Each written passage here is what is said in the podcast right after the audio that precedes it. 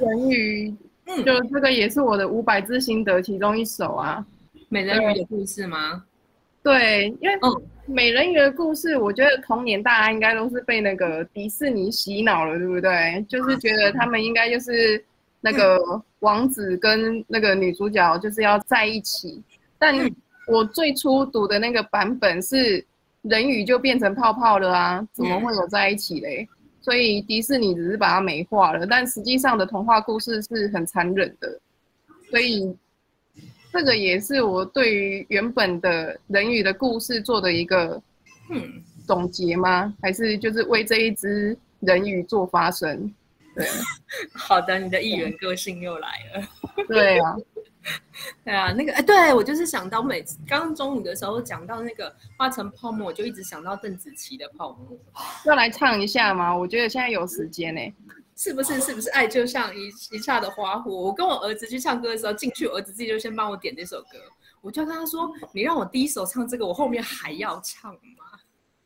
那个很高音耶，那这一首很好听呢，现在是不是可以的？所以你现在可以来唱一下。可以呀。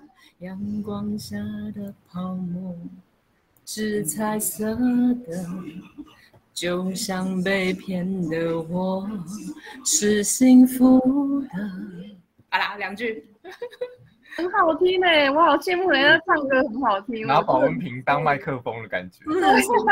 我抓起来就是了。我想一下哦，所以其实，在那个人鱼的这个故事里面，我们有一个很真诚的公主，然后拿拿那个声音去换脚，然后还有一个。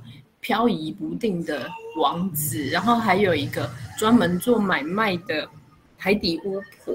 为什么你最认同他？也是一样，这个是悲剧角色，有 对啊，最悲情的角色啊。哎，怎么办？我现在想到那个美人鱼里面的王子，我怀疑他是日冕呢。哎，我有一点这样的联想，有一点点这样的联想。对，我觉得就是，感觉现在渣男的角色都可以冠上他了。对，好惨，他被我们贴标签了。对啊，有有，我之前有看过一个那个漫画的总整理，就是那个梗图，有有那个很无聊好事的家长找各种版本的那个儿童图画书、图文书、绘本，然后把里面那个王子的图案集在一起，都长得一样。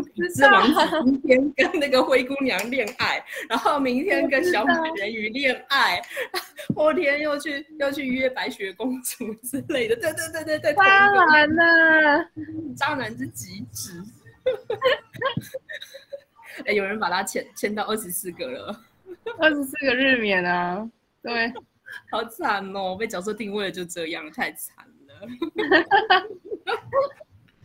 好哦，往下的话是我的利百家，然后这一首的话。利百家他是圣经里面的一个角色，那我不知道大家就是各位里面基督徒有没有？那基督徒的话就会知道说利百加很年轻的时候就被圣经里面要角的一个男孩子捡去当老婆这样子，然后而且已经差不多预言他会生生两个小孩，两个男孩子跟我一样生两个男生，然后。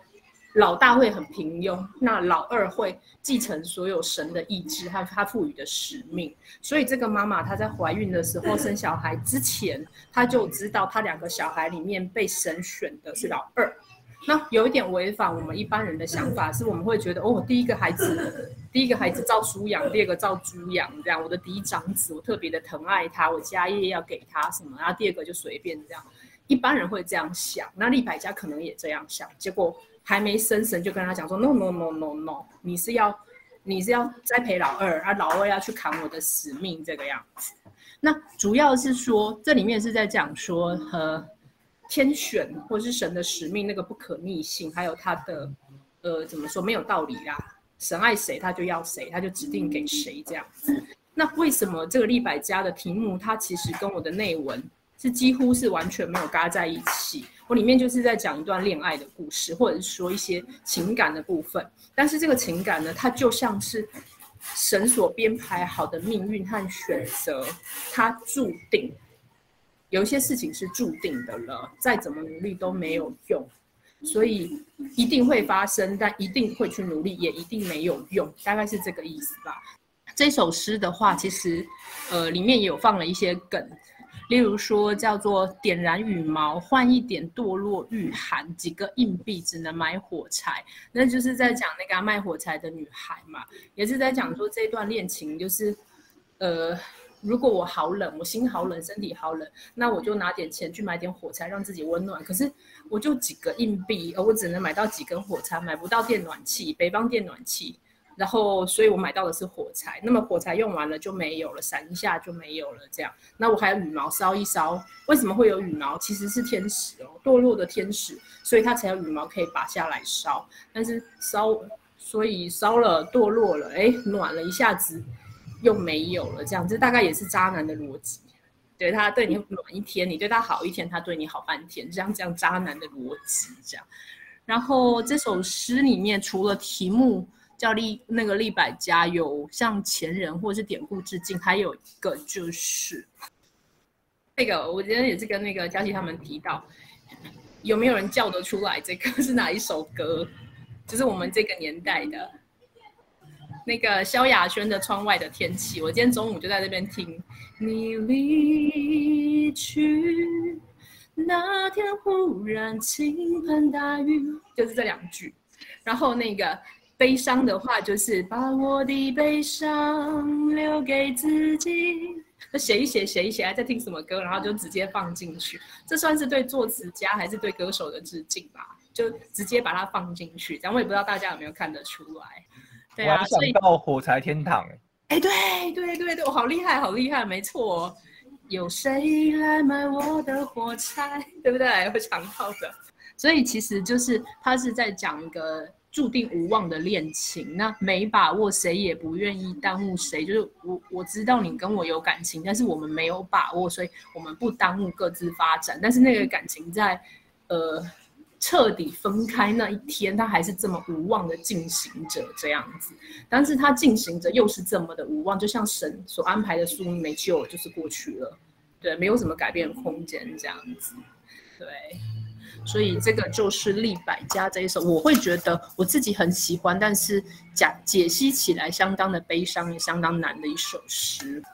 接着就是最新的作品，然后是那个时候大家组队比赛非常有趣，然后佳琪就就叫上我，然后我那个时候写的一首诗叫做《他只想什么都不做的死在罗马尼亚的草原上》这样。那我自己后来好爱讲这一句话，就是我真想什么事情都不做，就死在罗马尼亚的草原上，就好累，要做这个做那个，然后谁找谁找的这样子。对，那这首诗呢，就是呃，向前人致敬的部分。其实我在最后一段非常非常直接而且懒惰的，我写说既蹊跷也不为卡列尼娜这样。这个蹊跷就是。曹七巧嘛，张爱玲的曹七巧，那有看张爱玲就知道，那是一个很漂亮但是很机车的女性。她就觉得我该得到许多，然后但我又得不到，然后费尽心思去控制别人，但自己又被情欲控制，被生活、被出生、出生所控制。然后卡利卡列尼娜就是那个安娜卡列尼娜啦，然后她很大的呃，对我来说印象最深刻的就是为了追求所爱，自己就跑去搭火车要去远方这样子。那这么简单的一句，其实我要讲的是两个故事的剧情，也就是说，呃，这个诗里面的她，女主角的这个她，她就是像这个乞巧一样，呃，为自己的情欲所迫或者是所困，但又毫不吝啬的用自己的能力去控制别人。但是当他追求自己所爱的东西，包包款款，他也愿意跳上火车，然后就冲去一个未知的远方。所以，像我第二句就会接着写说，但燃燃鸦片或火车确实都离他好远好远。也就是说，像故事里面七巧用鸦片控制他的小孩，卡列尼娜跳上了火车去追求远方。但对我们现代人来讲，你不可能今天早上起床就决定，嗯，好，我高雄搬去澳洲，我要追求所爱。啊，或者是说我给我儿子喂点烟，然后让他听我的话之类，我们都做不到，离我们好远好远。所以想来想去，这些事情也做不到。那我真的很想死，就躺在那边，然后什么都不做，躺在罗马尼亚的草原上。那我有问题耶，因为这一首那时候在比赛的时候，因为我们都有写那个木奇小雨嘛，对对对，对，然后我那时候觉得最难解的其实就是它的题目哎，到底为什么是罗马尼亚呀？哇，对对对对对，这个超好笑，听起来很浪漫，很远方，对不对？对啊，有啊，那个时候就就是那个我我。我的朋友纹身，然后他是一个小说家，武武侠小说家。那个时候我跟他闲聊的时候，他就不知道为什么冒了这一句，就他就他只想什么都不做的死在罗马尼亚的草原上。我就跟他说：“哇，这句我好喜欢，你借我用，那我拿来写诗。”他就说：“OK。”然后这句就放在肚子里面，放到最近。突然想到这样的一首诗很适合这个题目的。意境，所以把它 Q 上去。但基本上罗马尼亚，我跟他都没去过，听说好像治安不很好，有没有草原我们也不知道。就是听起来好像很浪漫、很遥远、很放逐，然后就瞎写，知道吧？那为什么会讲到罗马尼亚？那个时候他也有来回应，他就说他那时候磕嗨了嘛，对，就因为乱讲，然后讲出了这个，就是啊，我人生就是只想要什么事情都不做，然后躺在那边，然后就。死在那边，慢慢的死掉。然后我每次忙起来，这一句就从我脑中漂浮。我好想去罗马尼亚，躺在那边什么都不做，这样死在那边这样。好，其实这这一首应该是跟我那时候写的是差不多，对不对？差不多意思接近，对啊。就我猜想的那样子，就是争吵过后，其实你也懒得去做点什么。对，大概是像那种感觉，但是我心里面就会想一个很远的地方。你知道，我会这样讲也是有一个原因，就是我有一个很好的朋友，然后他很喜欢，他是背包客，然后他会包包背着就去什么东欧、北欧、什么中亚的。他有一年去中亚的时候，遇上了一个小二十岁的男生，然后就天雷勾动地火了，然后两个人就决定在一起。可是一个在中亚，一个在台湾怎么办？所以他们就决定请这个男生移移移移到。俄罗斯就是从台湾到中亚的一个落地站，所以呢，他们两个就在那个俄罗斯租了一个套房，然后这个男生呢，就从他那个很乡下、没有马桶、没有电的那个乡下搬到俄罗斯去找工作，每天上班下班住在住在他们租的那个公寓里面。然后我的朋友就是一季从台湾飞过去俄罗斯看他一次，那个小公寓这样子。所以我常常就是想，那个罗马尼亚对我们熟女来讲，是不是一个有爱情、很纯粹的远方？哦，对，所以它是一个隐喻嘛？对对对对对，也就是说一个陌生，但是有我们的真爱，或是我们人生彻底的放松、彻底的目标所在的那个浪漫的远方，这样子。听夏夏这样讲啊，我就想到，嗯，你们有没有看过《春光乍泄》？你知道但没看过，呃，就是王家卫的导演的电影，然后主角是张国荣跟梁朝伟，就两个主演呐。嗯，然后他们是演一对同同志恋人。嗯，那他们就是有一一次突发奇想，就跑到了布宜诺斯艾利斯去旅行。对对，他们是离开香港，然后到布宜诺斯艾利艾利斯去旅行，然后就在那边玩这样子。嗯，可是梁朝伟跟张国荣在在那个电影里面的个性是很不相同的，就很像是一个是比较专情的，就是梁朝伟那个角色，然后张国荣那个角色是比较花心的，比较没有定性的，所以他到了布宜诺斯艾利斯以后，就又跟其他的男生去厮混的，然后梁朝伟就很生气，然后梁朝伟就就离开张国荣，然后把张国荣护照也带走，嗯，一气之下把张国荣护照也带走这样子。然后张国荣就在那个那边的的布宜诺斯艾利斯跟其他人混混一混以后，又觉得很空虚、寂寞，觉得冷的，然后又想回来找梁朝伟这样子。那总而言之就是这样的一个故事啦。那里面出现第三个角色就是男男配角是张震，然后张震呢就是从台湾过去布宜诺斯艾利斯的，也是去那边算是打工游学这样子。那张震的一个梦想就是。他要到布宜诺斯艾利斯的最南端去，就是阿根廷的最南端，就是接到南极。嗯，然后张张震就会带着他，都是随身带着一个录音机，然后把他说过的话都录下来。嗯，就是用录音机来当他的旅行日记的感觉啦。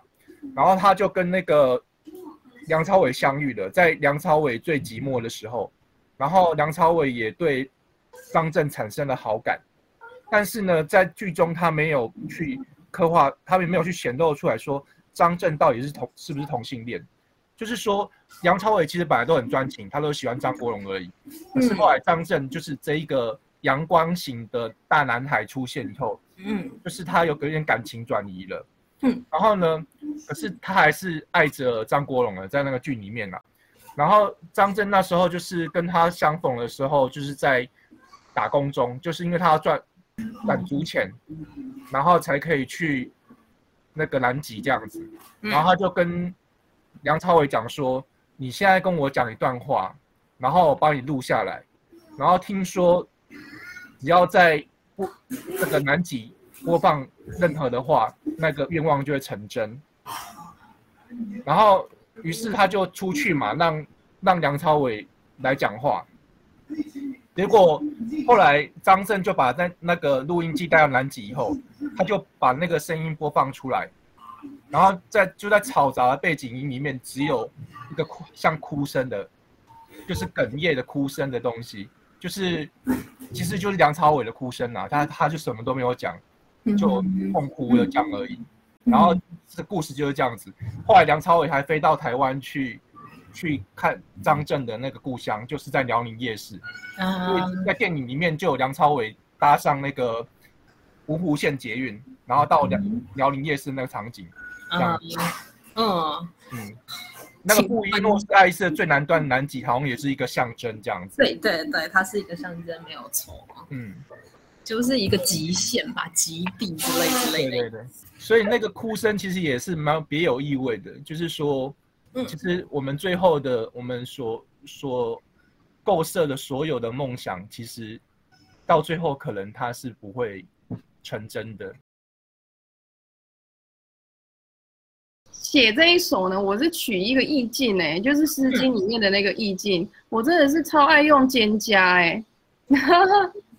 我有好多，我有好多诗的意境都喜欢用，就是蒹葭苍苍，就是这个佳人在水一方，对，这个这个画面来做一个就是理境这样子。然后我写诗就是，呃，比较少会写到自己真正发生的情景，对。然后大部分的作品呢，我都是喜欢。就是做一个幻想，有一点像是我活在这一个时空里面，然后我没办法控制我现在的生活，但是我可以透过诗呢去营造一个我梦想当中，或者是说，呃，好像是另外一个空间，然后它那个空间呢有着我比较向往的爱情啊，或者是向往的呃世界啊，或者向往的。那个情情节存存在这样子，所以我很喜欢，就是写诗是营造一个跟自己完全跟自己现实当中的生活是完全不一样的一个画面感。所以像这一首就是这样子来的，是先从蒹葭苍苍这个画面去营造，哎，有可能是有这样子的伊人，或者是。呃，有这样子的一个故人，然后在呃怀念自己的过去，或者怀念自己的那个年轻岁月的时候，这样子，对，这个是我幻想的一个情节。然后我觉得这个情节又觉得好美哦，我就想要把它写下来，所以就这一首就产生了。这样子算引用典故吗？最后一段超级棒，你那两个排比超赞的。对啊，我就想说，会不会我老的时候呢，也是这样子，就是可能拿着酒啊，嗯，然后就是哎，敬我的青春呐，然后敬我就是一成不变的生活，一杯还泪天地这样，是说我一成不变这样吗？对呀 之类的，所以我那时候就想说，哎呀，会不会我老的时候也是这样子啊？啊，也有可能啊，说不定我们十年、二十年之后就。哎，可是前面很美啊，因为你一定要你要讲蒹葭的话，你就会想一个河岸嘛，然后有水有夕阳，然后那个水像被你讲这样，还好像是似水年华，然后慢慢的过去，然后慢慢的老，然后越来越沧桑，然后就有鱼尾纹之类的这样子。对对对对对，就是有一个幻想的对象在 在那样子的情景里面这样子。嗯，还有拿油纸伞，好古典哦。对啊，所以。我记得这一首好像那个何何也有留言吧，说什么油纸伞，然后就要推一下高雄。那个油纸伞跟倩影那两句，会让我想要聂小倩，就好古典，好古典，对，好古典。倩女幽魂，是吧？哦，对，对，美浓美浓，对，美浓啦。然后最后啊，一杯敬年少，一杯敬依然，我也觉得写的蛮好的。然后我会想到。那个大陆流传的名句，“走出半生，归来犹是少年”，但是当然意思不一样了，但就是各有美感这样子。嗯，对，前面好古典，先从景切进来，然后切到那个心中的感情，有一个倩影，然后你要油纸伞，但是到后面变得好潇洒，你看到那个白鹭飞过去，然后眼界开阔之后，哎，我们拿酒敬敬过去，然后进我现在这依然过我的死样子，超赞的。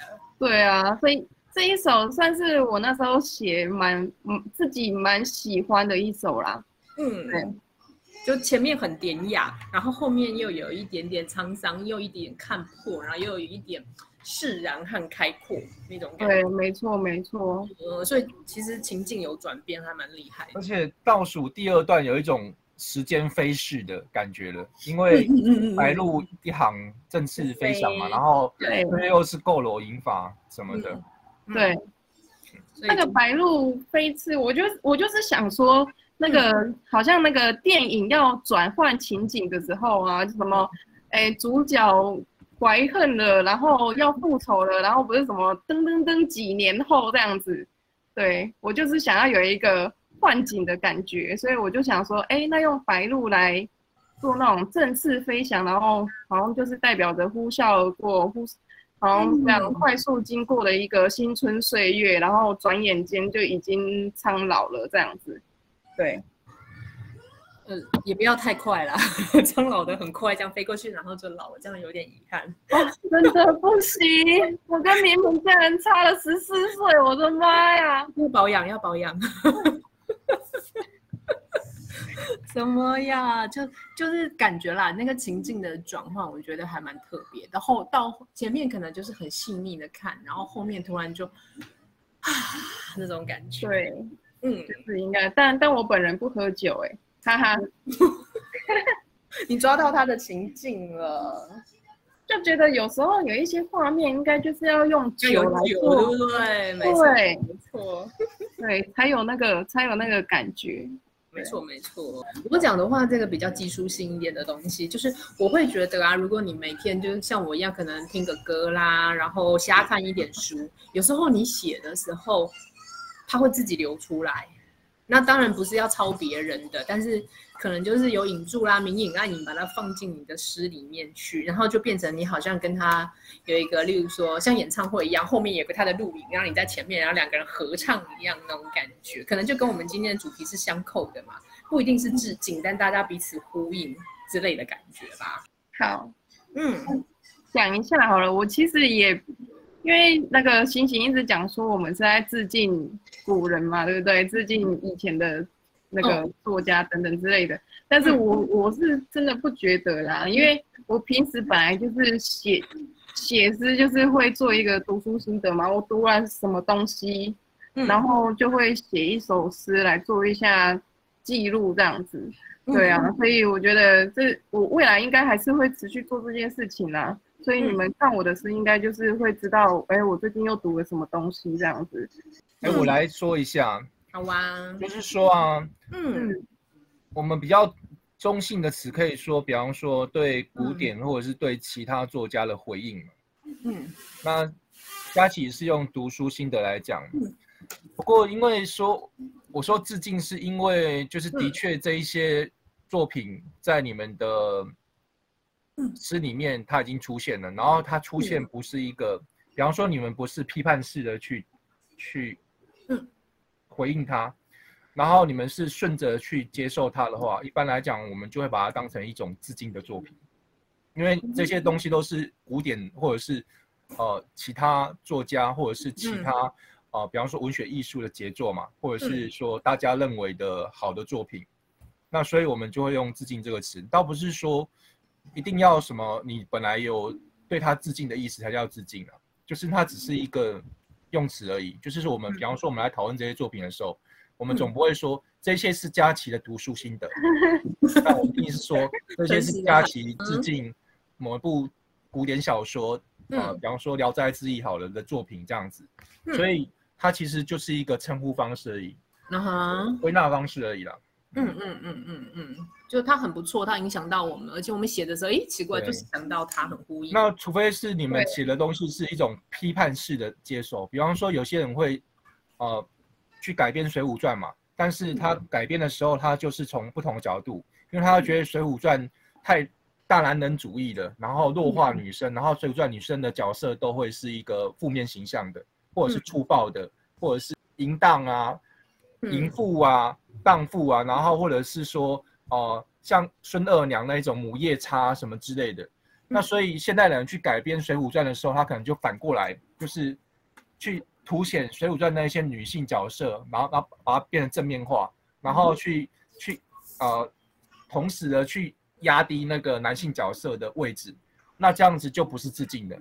它就是一种对古典的泛滥或者是反击的到颠覆，对不对？颠覆，对。对，嗯，我没有什么想颠覆的，我跟佳琪就是平淡过日子。对，没错。其实要说没有什么想颠覆的，嗯，像佳琪那个白蛇、青青蛇那个，就是对古典的颠覆了。其实它它就可以算是对古典的颠覆的一种，这样，它就跟原来的一个哦古典的文本的脉络是不同的，这样子。嗯哼，那只不过这样的颠覆在现代来讲已经很常见了，所以就不会觉得说是呃很大的一个翻案的这样子。嗯嗯，好，那还没有其他人想要说什么，或者是要说一些什么吗？有没有人要发表一下感言的？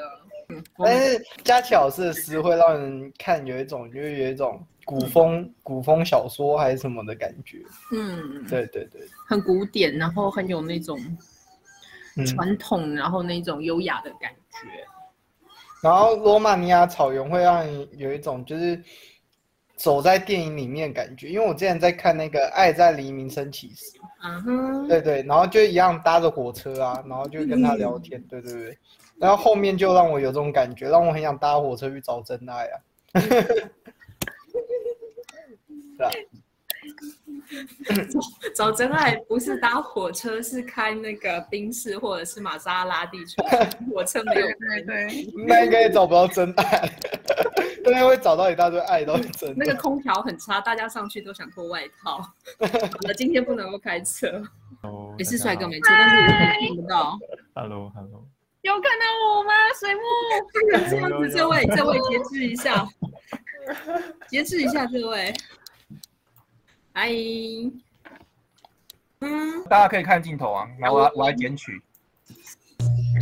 好了，话多的我讲一下，其实那个佳琪老师的那个人鱼公主，我之前我们小朋友就是有写那个心得，他想不出来，有来问，我就跟他说：“你确定要问我吗？因为我觉得两个都是蠢蛋。”我说：“王子分不出到底谁救他的吗？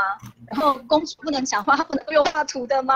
然后两个小朋友听了之后就说。好，我们自己想，我就飘走了。我觉得就是我有看过他们那种就是童话，像不管是格林的或者是安徒生的，安徒生还好一点，可是格林的我有看过那个，有他有些篇章是那种就是原始版的，真的还蛮黑暗的，然后是后面他才把它给美化。嗯，然后可是我觉得他的那个黑暗其实还蛮适合大人看的，因为会有很多细思。嗯，好，那这就是我的感想了。谢谢两位美女老师，就是今天我们的分享，这样感谢回应。